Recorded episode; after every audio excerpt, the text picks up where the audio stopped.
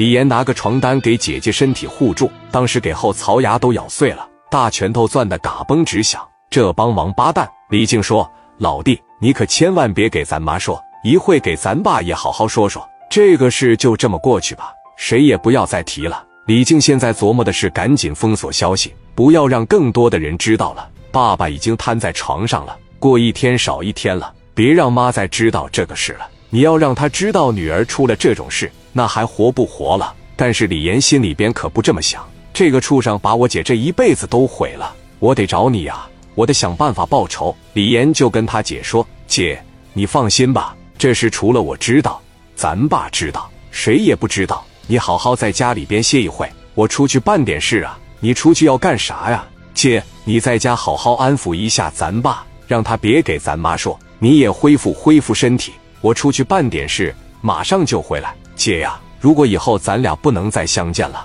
你不要怪我，好好照顾咱爸咱妈，然后你们好好活下去。你要干啥呀？你要干啥呀？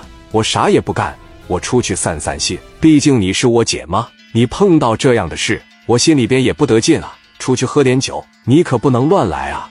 我都这样了，你要是再出事，以后咱家就完了，你知道吗？没事啊，姐我一回就回来。李岩扭头就走了。李静一进屋，抱着他爸就开哭啊，求了好长时间，这个事咱别跟别人说，也别给我妈说，不要让我妈操心。李静他爸也决定了，这个事我忍了，为了女儿的未来，在当时那个年代，这种事只能忍气吞声了。李岩来到电话亭里边，给他最好的朋友也是发小打去了电话。这小子从这个监狱里边放出来不久，现在也是无业游民。这小子也是从小在李岩家里边长大的，这个人就是后来大名鼎鼎的猛将黎殿庭。殿庭啊，你上我家门口的报亭这来一趟，我在这块等着你。怎么了？我听你这动静不对呀，你先过来吧。行，我这就过去找你去。这哥们骑个大摩托，直接奔着李岩他家就来了。李岩坐在家门口，一根接一根的抽着烟。黎殿庭这小伙子长得帅，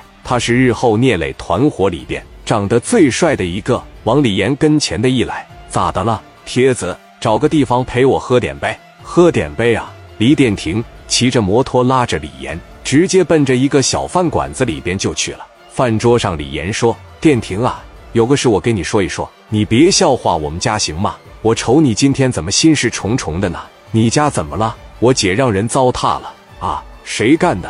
李大海，李大海那不是黑社会吗？对，就是他。”那你想怎么办？我想整死他，你敢不敢跟我一块整？黎殿庭岁数稍微大一点，今年二十七了，他比李岩大三岁，李岩是二十四岁。黎殿庭原来就是在街上打架的一个小混混，突然听到自己的好哥们要销户别人，这个心里难免也是咯噔一下子。只要进过那个有关部门的，他这辈子都再也不想进去了。其实黎殿庭这回出来，我就打算好好生活了。但是这个事又把他推进黑社会的行列了，该是什么样的命运，怎么样也不能逃脱的。